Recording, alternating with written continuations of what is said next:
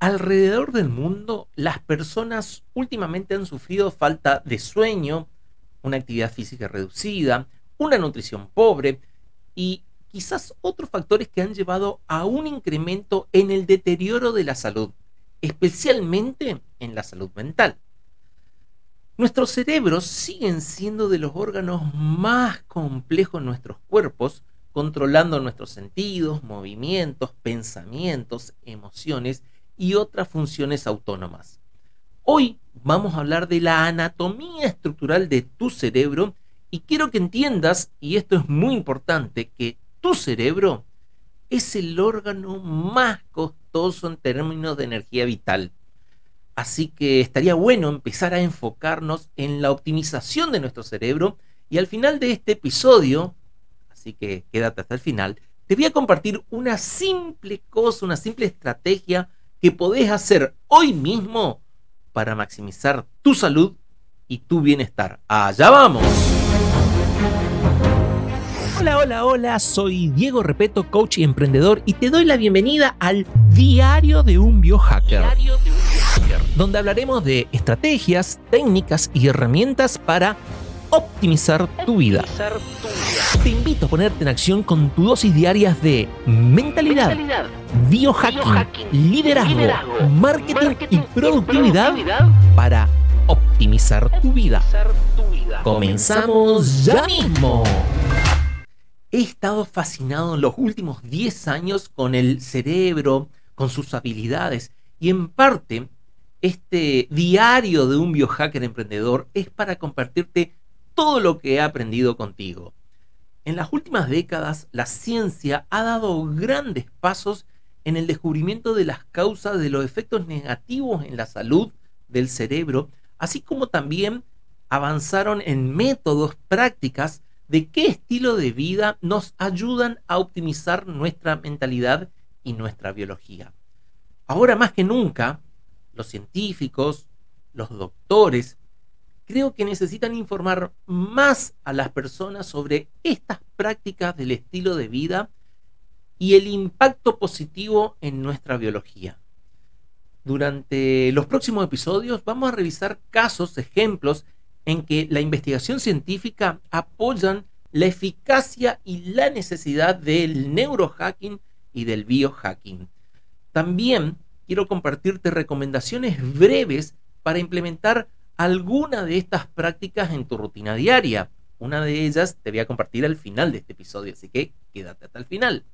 También hay que ser conscientes de que las decisiones de nuestro estilo de vida y de aprender sobre la relación del cerebro con el resto del cuerpo puede ayudar a recuperar responsabilidad por las acciones que tomamos y sobre todo mejorar el desempeño del cerebro tu salud y la longevidad. Si tomamos el control de nuestra biología ahora, podemos ayudar a que después seamos una versión mucho más saludable de nosotros mismos, seamos mejores emprendedores que impactemos más al mundo. Y recordá, querido emprendedor, querido emprendedora, que bioptimizar es ser más responsable de tu mentalidad, de tus pensamientos, más responsable de tu cuerpo tus emociones y de tu conexión con lo espiritual para aumentar tu nivel de conciencia y vivir más tiempo felizmente. Si pensamos en la historia de la vida en la Tierra, que se remonta casi a 3.000 millones de años, el cerebro humano ha sufrido muchas etapas en su desarrollo. Hace 60 millones de años surgieron cerebros de primate, y apenas 2,5 millones de años después, los humanos comenzaron a fabricar herramientas.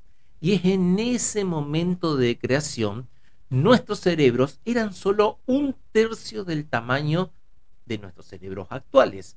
Esto también es importante que lo entienda.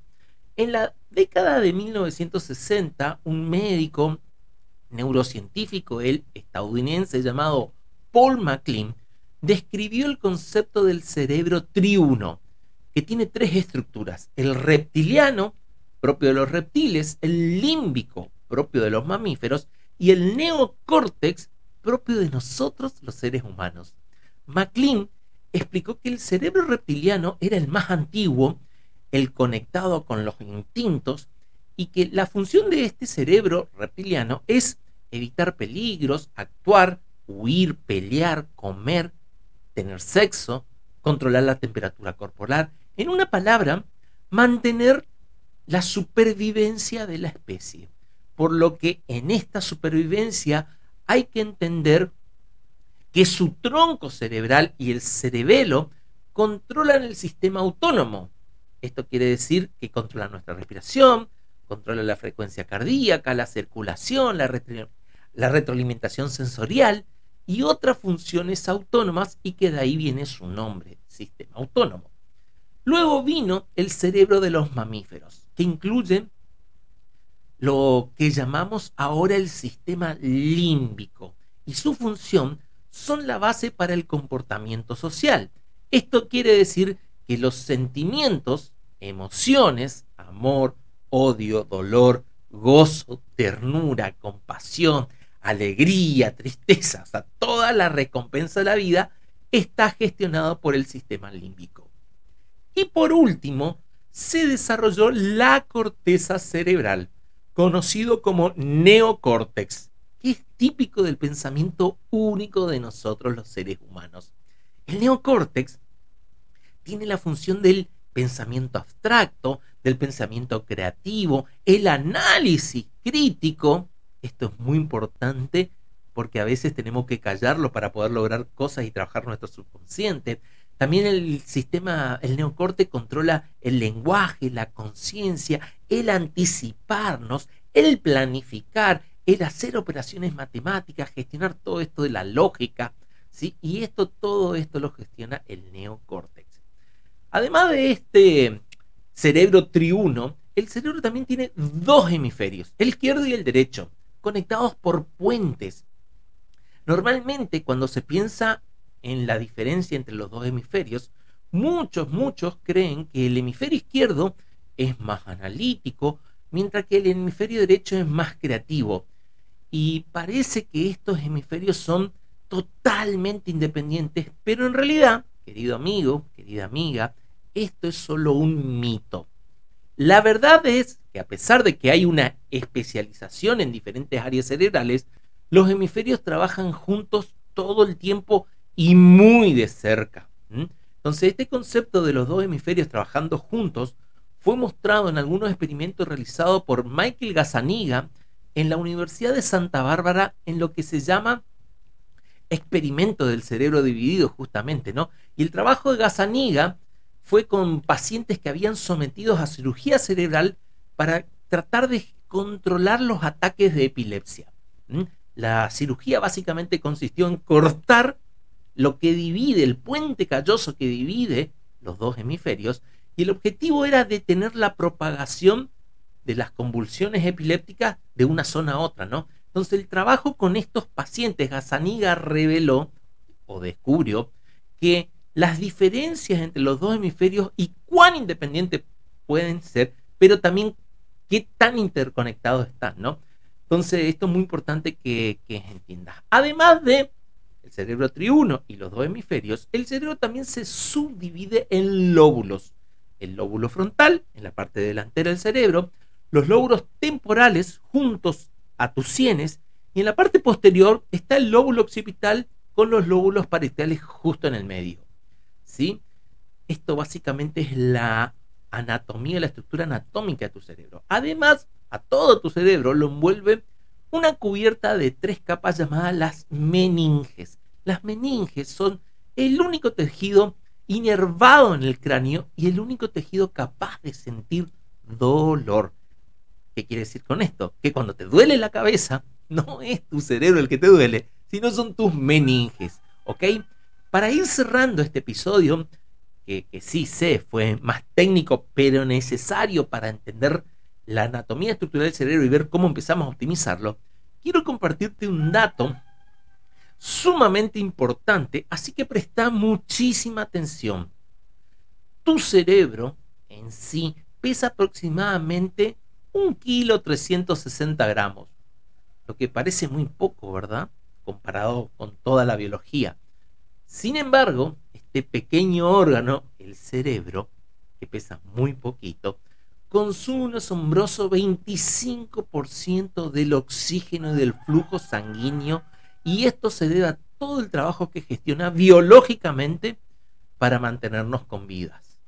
Esto, querido emprendedor, querida emprendedora, quiere decir que tu cerebro es un órgano costoso en, términos de energía vital, ¿ok? Consume mucha energía vital.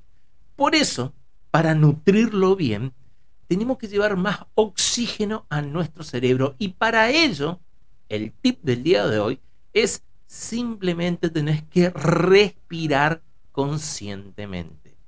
¿Sí? Sí, ya sé. Podés decirme, Diego, yo respiro para vivir. Sí, seguro.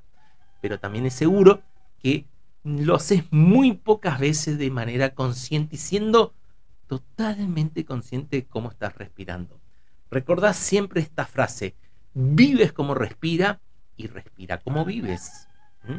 En el próximo episodio veremos la estructura funcional del cerebro.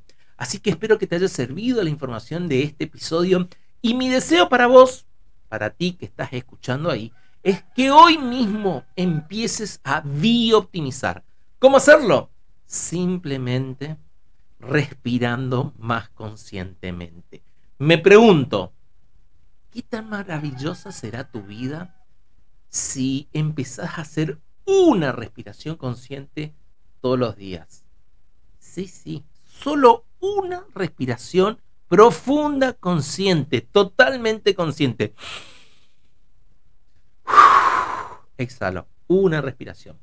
Esa es la invitación del día de hoy. Nos vemos en el próximo episodio. Recordá buena vida y recordá, querido emprendedor y emprendedora, respirar y vivir felizmente todos los días. Chau, chau.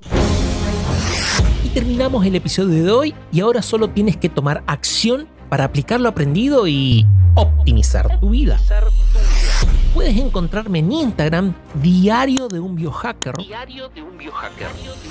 Para seguir aprendiendo de mentalidad, biohacking, liderazgo, marketing y productividad, y no perderte nada de nada, te invito a visitar nuestra web diariodeunbiohacker.com, diariodeunbiohacker.com y registrarte gratis indicando tu dirección de email. Sí, sí, es totalmente, gratis. Así, que, suscríbete ya mismo.